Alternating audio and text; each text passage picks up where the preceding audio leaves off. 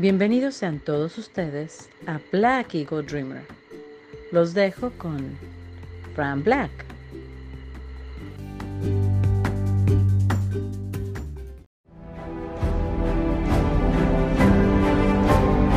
Aquí tienen, señoras y señores. Impresionante tope suicida. Muy cerca de donde está el inolvidable Pedro el perro aguayo. ¡Cálmate! ¡Cálmate, cálmate! Aquí tienen ustedes, señoras y señores, a esta que es Pedro el perro guayo que lo llevan directamente sobre la bestia salvaje. La misma escena. Es que el perro lo empujó, doctor. No, si el perro estaba tranquilo, estaba sentado, No. por Dios, no. El perro no, fue el que empezó todo. No, Magadán, por Dios. Vea nada más como el que es campeón mundial de los superligeros exponiendo el cetro ante un invicto Oscar de la Hoya. El hombre que va hacia el frente, largo brazo izquierdo. Esta es la estrategia que se diseñó en contra de un Julio César Chávez que hoy está siendo manejado con la mano izquierda en forma de recto y en forma de gancho. No le ha dado ni la más mínima posibilidad de ir a la lucha cuerpo a cuerpo cara a cara. Aquí Joe Cortés, el tercero sobre los Buenos días, buenas tardes y buenas noches. En este episodio recordamos al enorme doctor Alfonso Morales, que a todos los que nos gusta el deporte y en algún momento hemos escuchado el box, hemos escuchado, hemos visto la lucha libre, no podíamos simplemente evadir o olvidar al increíble doctor Alfonso Morales.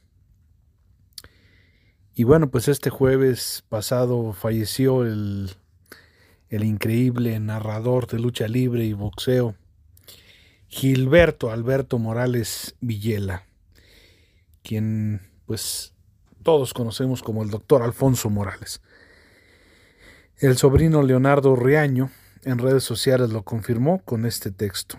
Hace unos minutos falleció mi tío, mi gran maestro y amigo, el doctor Alfonso Morales, su hermana Lulú, su hermano Armando, Ofe y yo lo hemos acompañado en una dura pelea frente a una deficiencia renal. Gracias a todos por su cariño a un enorme ser humano.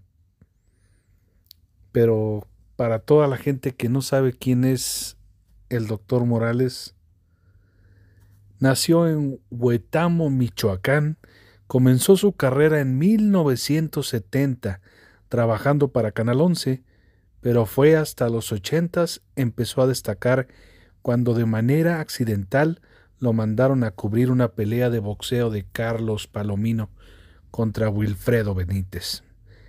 En una anécdota que recordó el comentarista, relató para el almohadazo, es que le habían dado 10 mil dólares para pagar los derechos de transmisión, pero cuando llegó al aeropuerto de San Juan, Puerto Rico, fue cuestionado sobre su visita al país. Por los nervios se le olvidó la maleta. Cuando me cae el 20 digo, la lana. Pero Dios ha sido generosísimo conmigo. Me regresó y me dice, ¿qué quieres ahora? Quiero mi maleta.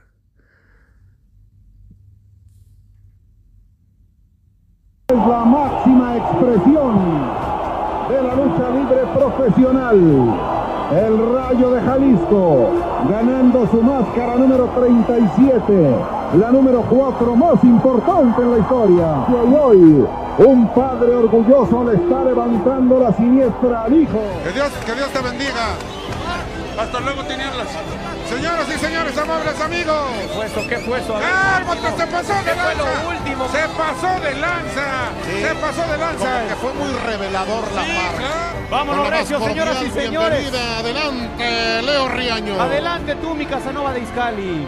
Bueno, ya, nos arrancamos. departamento de interés social. Bueno, Ay, tú. Ah, por Pues Dios. lo que es el Brothers, doctor, usted sabe. Señoras y señores, México, catedral para todo el planeta Tierra. Aquí tienes al querido jefe de los chuecos con un cáliz, Magadán. Bueno, ¿sabes qué? Fue un cáliz. El hecho es de que ya se va. Ya no le quites el tiempo, Magadán. Tiene mucho que hacer, por Dios.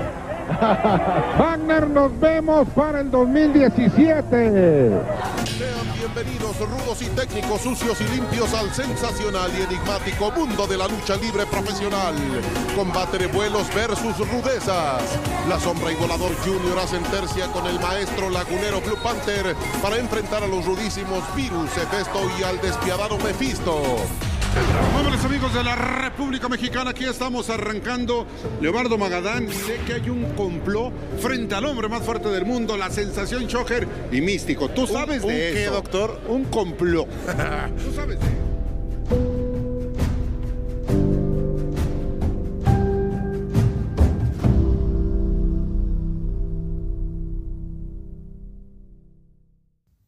En 1980 llegó a Televisa, donde Alfonso Morales compartió micrófonos con grandes cronistas como Pedro Mago Septién, Jorge Alarcón Rubio, conocido como Sonia Alarcón, y Antonio Andere. Personajes que con estilos diferentes, pero con los que aprendió demasiado. Ahora, ¿por qué es que le dicen doctor Alfonso Morales?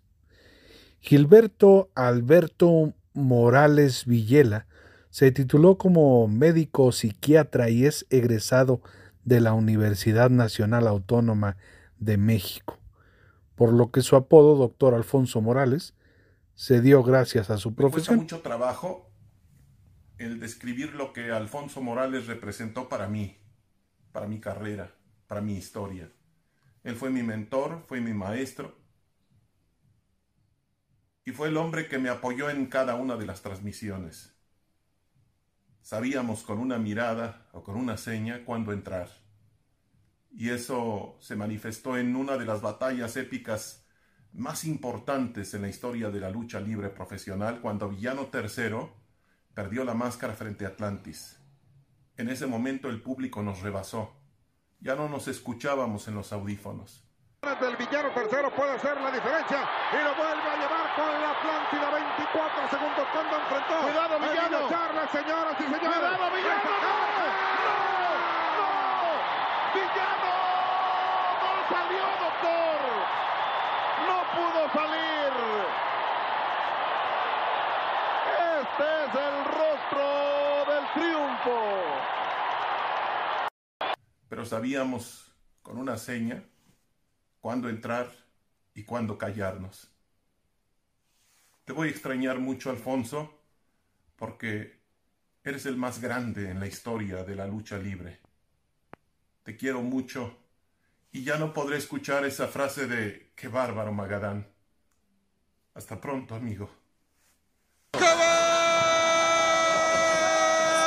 Magadán! ¡Qué bárbaro! No te lo Estas últimas palabras que escucharon fue, fueron de uno de sus grandes, grandes compañeros en el mundo del, de la lucha libre y de Televisa en las narraciones. Así que era pues necesario que estuviera, estuviera presente el gran Leobardo Magadán. Y, y pues con lo mismo relacionado a la lucha libre, en muchas ocasiones, curiosamente, se llegó a suponer que el doctor Morales era el luchador tinieblas. Eh, situación que se divulgó y que el doctor Alfonso Morales nunca desmintió. Pero bueno, eh, él lo cuenta de una manera en la que incluso le parece divertido el que siempre se quedaran con esa con esa duda. Y pues es una nota que que valía la pena. Mantener la identidad del luchador enmascarado es una tarea difícil y conservar la incógnita más. Uno de los casos más conocidos es sobre Tinieblas, quien supuestamente era reencarnado por el hoy fallecido doctor Alfonso Morales. Rumor mismo que comenzó a propagarse, a difundirse gracias a un juego entre varios comentaristas de la lucha libre Y aunque Tinieblas ha salido en varias ocasiones para hablar sobre el tema y desmentirlo, pero antes de llegar a esto, eh, vamos a retomar un poquito sobre la misma trayectoria. Primeramente, Tinieblas nació en 1939 en la Ciudad de México. Desde joven se interesó en el fisicoculturismo e incluso pudo dedicarse de forma profesional. Gracias a esta actividad, los luchadores Dorrell Dixon y Black Shadow vieron en el cuerpo del atleta una persona perfecta e intimidante y por esa misma situación lo invitaron a entrenar, teniendo como entrenadores a Rafael Salamanca y Dick Medran. Pero bueno, acá lo importante es el doctor Morales. Entonces, él siendo originario de Guantánamo, dedicó su vida al estudio, graduándose como doctor en psiquiatría. En algunos puntos de sus, de sus carreras de ambos personajes coincidieron en el Consejo Mundial de Lucha Libre. Sin embargo, por azar del destino comenzó a correr el rumor sobre la doble identidad del doctor Morales. Esta sospecha comenzó a incrementar entre los compañeros del doctor, por lo que decidió acercarse con el luchador para seguirles el juego. En diversas ocasiones, Tinieblas ha platicado sobre la vez que Alfonso Morales se acercó para pedirle una máscara, con el fin de hacer creer a sus compañeros que efectivamente él era el luchador. Afortunadamente el luchador aceptó e inmediatamente se dirigió a la mesa de transmisión para jugarle una broma a sus compañeros. Al llegar con ellos, el doctor Alfonso Morales intencionalmente dejó caer la máscara al suelo e inmediatamente los presentes comenzaron a decirle, Tú eres tinieblas. Gracias a esta situación, los comentaristas comenzaron a difundir esta idea durante las luchas del tinieblas haciendo referencias sobre la supuesta doble vida del doctor Morales. Por consiguiente, el rumor se difundió en México y otras partes del mundo, pero el propio luchador ha desmentido, como ya lo dije anteriormente, en múltiples ocasiones tal situación. Actualmente, eh, Tinieblas ya retirado. Y bueno, en primer lugar, Tinieblas planea algunos proyectos todavía privados junto a su hijo y además de presentarse en conferencias, gira de autógrafos y vender sus productos. Y bueno, por su parte, el doctor Alfonso Morales se fue a la tumba sin nunca desmentir tal situación. Que en paz descanse el grande, grande doctor Alfonso Morales. ¡Impresionante! ¡Enorme Magallanes! En este momento, a esta hora, que yo puedo colgar los tenis y estoy satisfecho de cómo la vida me ha tratado. No, no, no, no, no. No tengo un reclamo de nada. Yo soy una gente que no tiene rencores remordimientos porque soy inmensamente feliz con lo que he vivido y si ya me toca mañana, bueno, le doy Esperemos gracias. que no. No, no, pero es que uno generalmente no es positivo ni es realista. ¿eh? Es que vamos a juntar para cuando tengamos, no, Alex, solo por hoy, yo no soy alcohólico, yo no bebo una gota, que algún día te platicaré, que el día que alguien por ahí me puso dos cervezas, les transmití, me felicitaron y me dijo, ya sabes el camino, no me falles por ahí. eh".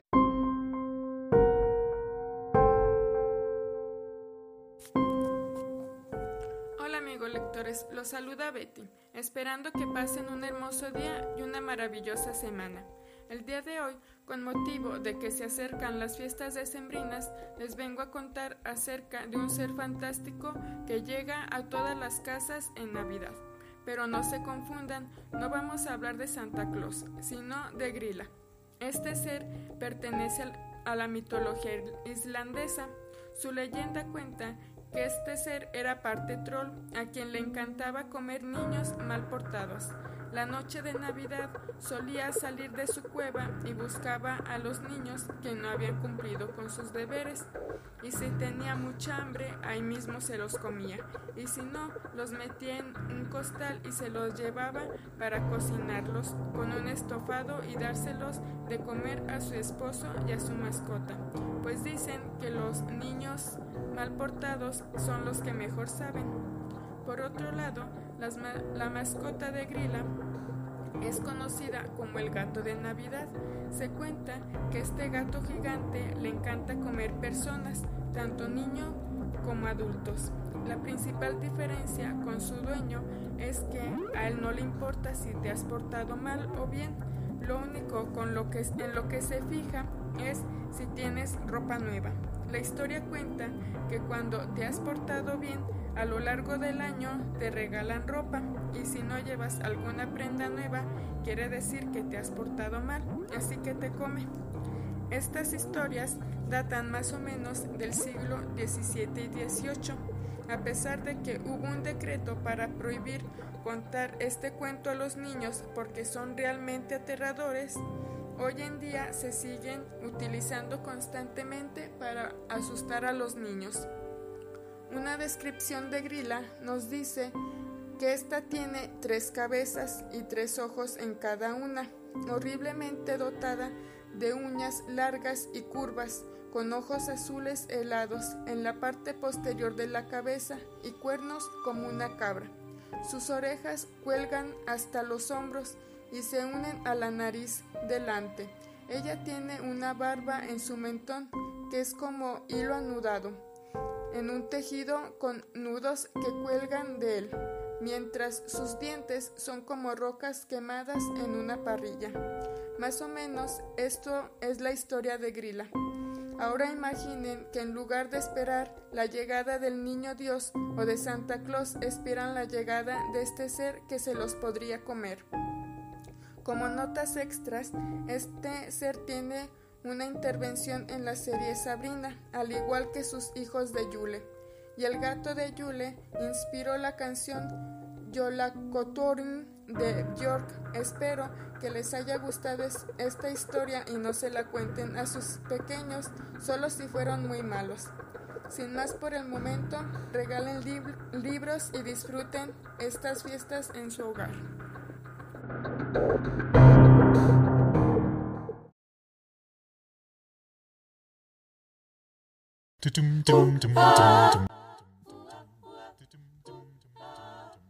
Me gustaba leer los libros de Salgari, de Verne. Quería ser como un pirata de Salgari. A esos piratas lo vi muy buenos, muy generosos y hasta bondadosos. Y así quería ser, un pirata. Pero un pirata debía conocer los mares y la geografía para recorrer el mundo debía estudiar las estrellas, pues ¿cómo orientarse en el mar sin conocer las constelaciones? Había que estudiar cosmografía y también aritmética y geometría, pues las cosas se hacen a base de suficiente preparación. Quise ser de todo, astrónomo, geógrafo, ingeniero. Éramos siete, amigos de un colegio a quienes, creyendo ser ya sabios, se nos metió la idea de concurrir al observatorio de Tacubaya.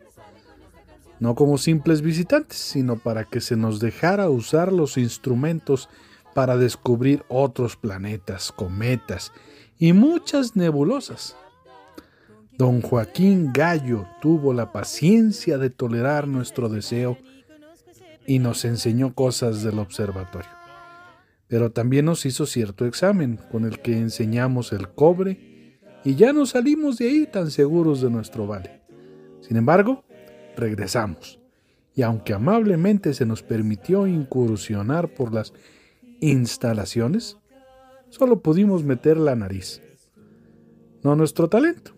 En el observatorio se nos conocía como los siete sabios de México. ¿Qué mensaje les puede enviar a todos los niños de habla hispana? Pues El mensaje, el mensaje. Yo no sé hablar, no soy hablador, pero un mensaje, y sobre todo hablarle a los niños es la cosa más difícil del mundo.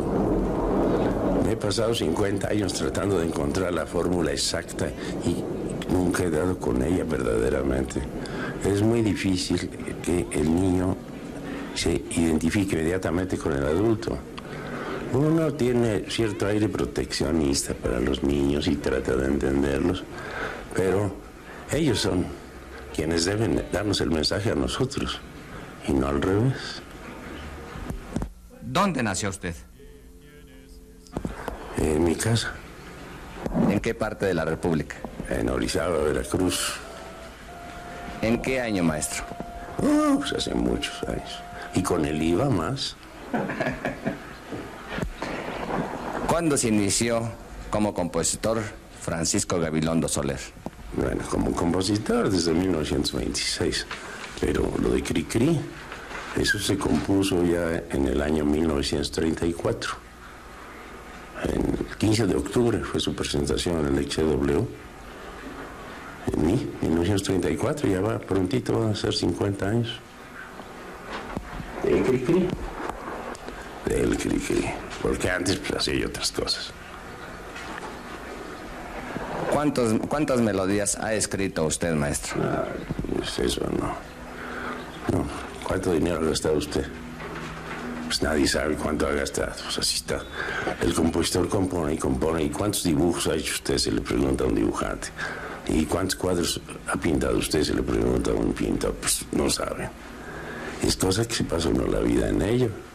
No es para contarse. Maestro, ¿hay alguna de sus composiciones que le tenga a usted gran cariño o gran estimación? Pues no. Generalmente se interesa uno en la última cosa que se está componiendo, pues es donde está pendiente la, el, el, pensamiento del autor. Si es que a lo que le presta uno más atención es la, lo último que se está tratando de hacer. Pero no, no, porque decir esta o aquella es mejor o esta me gusta más, no, eso no, no tengo esa predilección por ninguna. ¿Cuántas películas ha filmado usted, maestro? Yo ninguna. Hicieron una sobre cosas de Cricri con un anecdotario que, que yo les di. Por cierto que cambiaron, quitaron muchas anécdotas veraces por poner otras falsas. Pero únicamente una película. Y en algunas otras películas pues, han usado temas musicales míos para determinadas escenas. Pero no he estado ligado al, al arte fílmico de ningún modo. Yo fui exclusivamente de radio. Es decir, el CRICRI fue construido, planeado y hecho para la radio. Maestro, ¿y sigue usted componiendo todavía? Pues sí, las malas mañas nunca se quitan. Y pues a veces se, se me ocurre algún tema y lo apunto. Y luego lo escondo por ahí. Y así. Porque pues ya la, lo que se puede decir, la, el bloque de la producción principal, ya todo está hecho y grabado. Falta algo, sí. Se podrían hacer algunas otras grabaciones, pero yo creo que es ya superabundancia. ¿Para qué retaca uno tanto el mercado de tanta melodía, no? Maestro, ¿sigue usted siendo aficionado a la astronomía? Pues sí, pero ahora, ahora en papel. Ahora en papel, porque como tengo mala mi vista, yo no puedo hacer mediciones. Ahora me dedico aquí a hacer algunos cálculos de órbitas. Es lo con, con lo que me entretengo. Es decir, soy jugador de astronomía.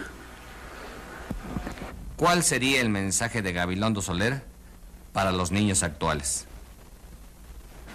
Pues si les digo que se porten bien, no van a hacer caso. Si les digo que se laven las manos y las orejas, pues les, les va a parecer muy aburrido el consejo.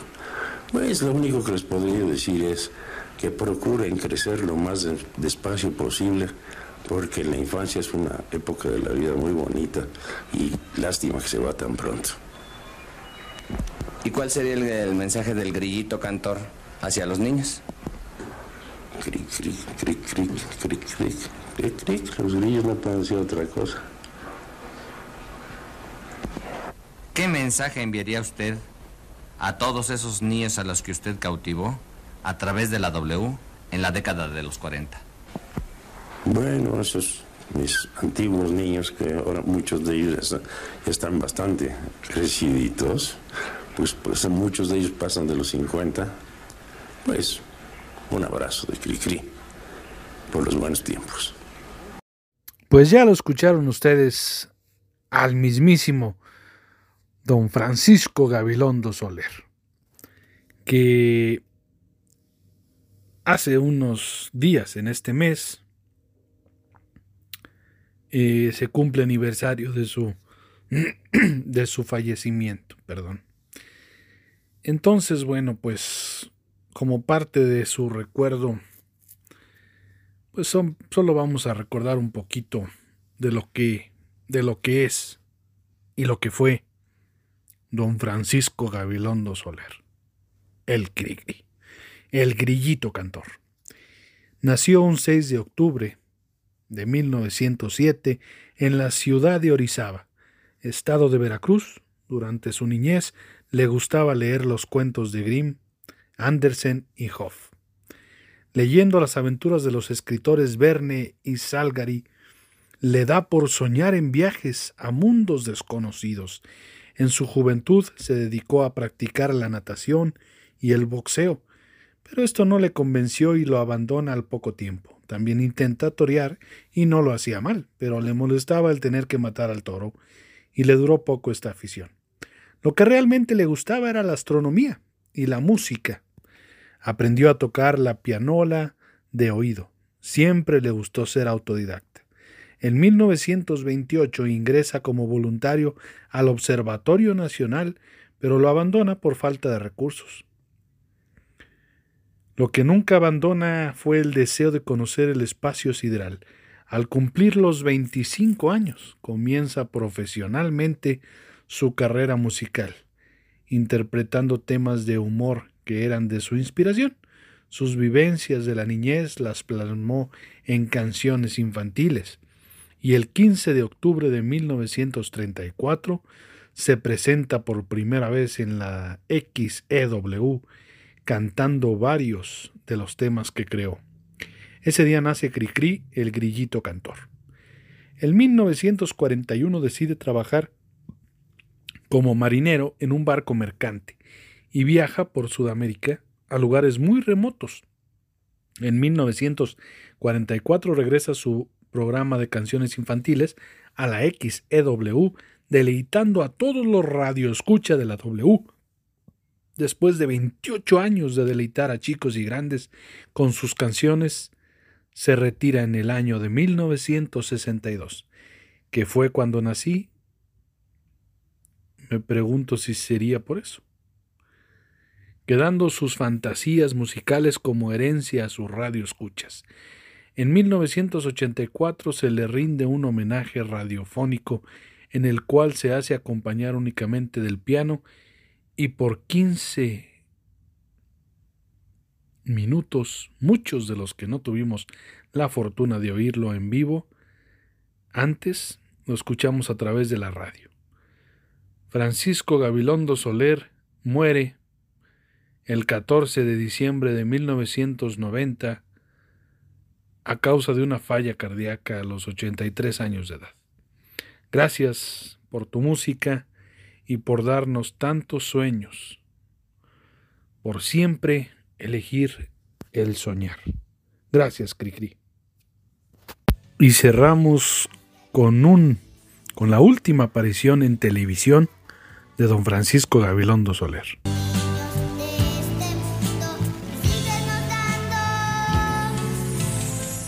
Al hombre que le ha cantado a los niños de muchas generaciones.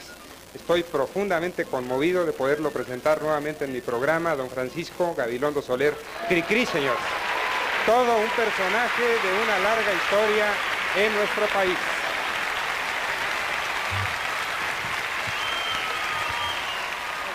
Como decía yo, yo veo todos los domingos. Aunque hace cuatro años que no venía yo por aquí.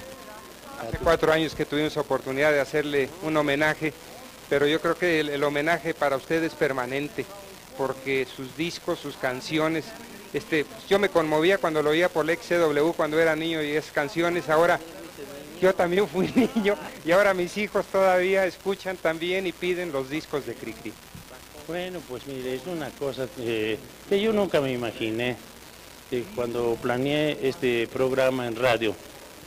Pues era sin nada de pretensiones y yo pensé que iría a durar de unos tres o seis meses.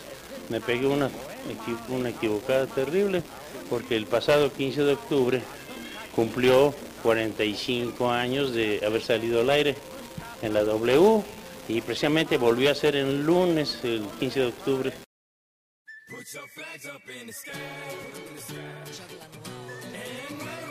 Hace 157 años se jugó el primer partido del deporte más hermoso del mundo, el fútbol moderno.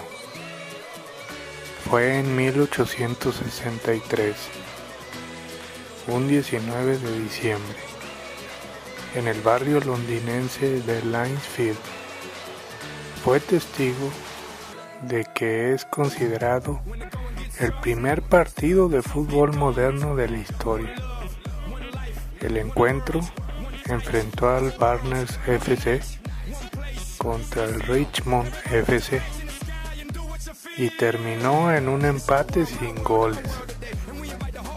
Si bien habían existido partidos oficiales con anterioridad y la estela de este deporte puede remontarse en sus diversas formas hasta la China de hace 2200 años.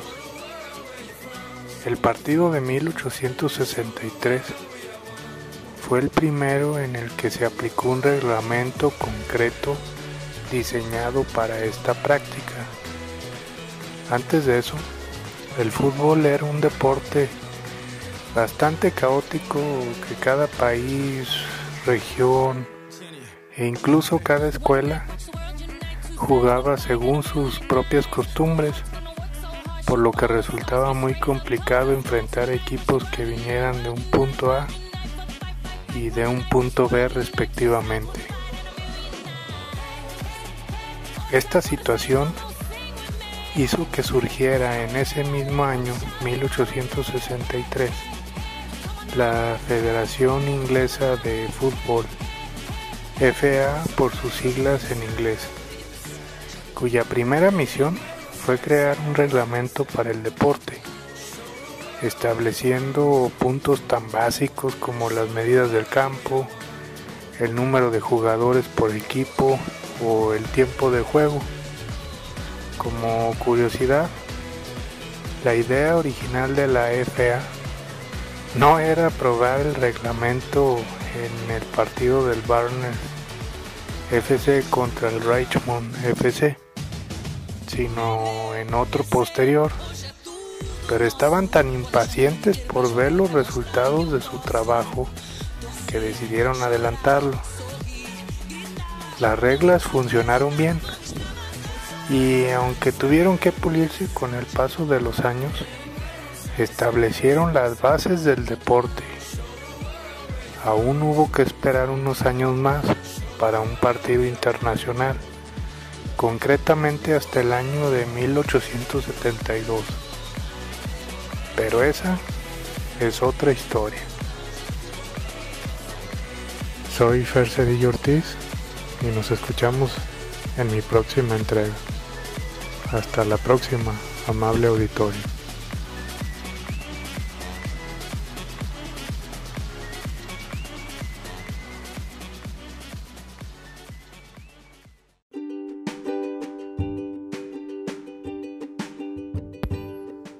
Y bueno, pues con esto vamos a cerrar el episodio del día de hoy. Y les agradezco que nos hayan escuchado. Y en especial eh, a Betty con su sección de Grila. Una sección muy ad hoc ahorita para las fechas decembrinas, navideñas. Al igual que para la sección de Entorno de Fer que habla sobre el fútbol. Espero que estén muy bien. Yo soy Fran Black y esto es Black Eagle Dreamer. Que tengan un excelente inicio de semana.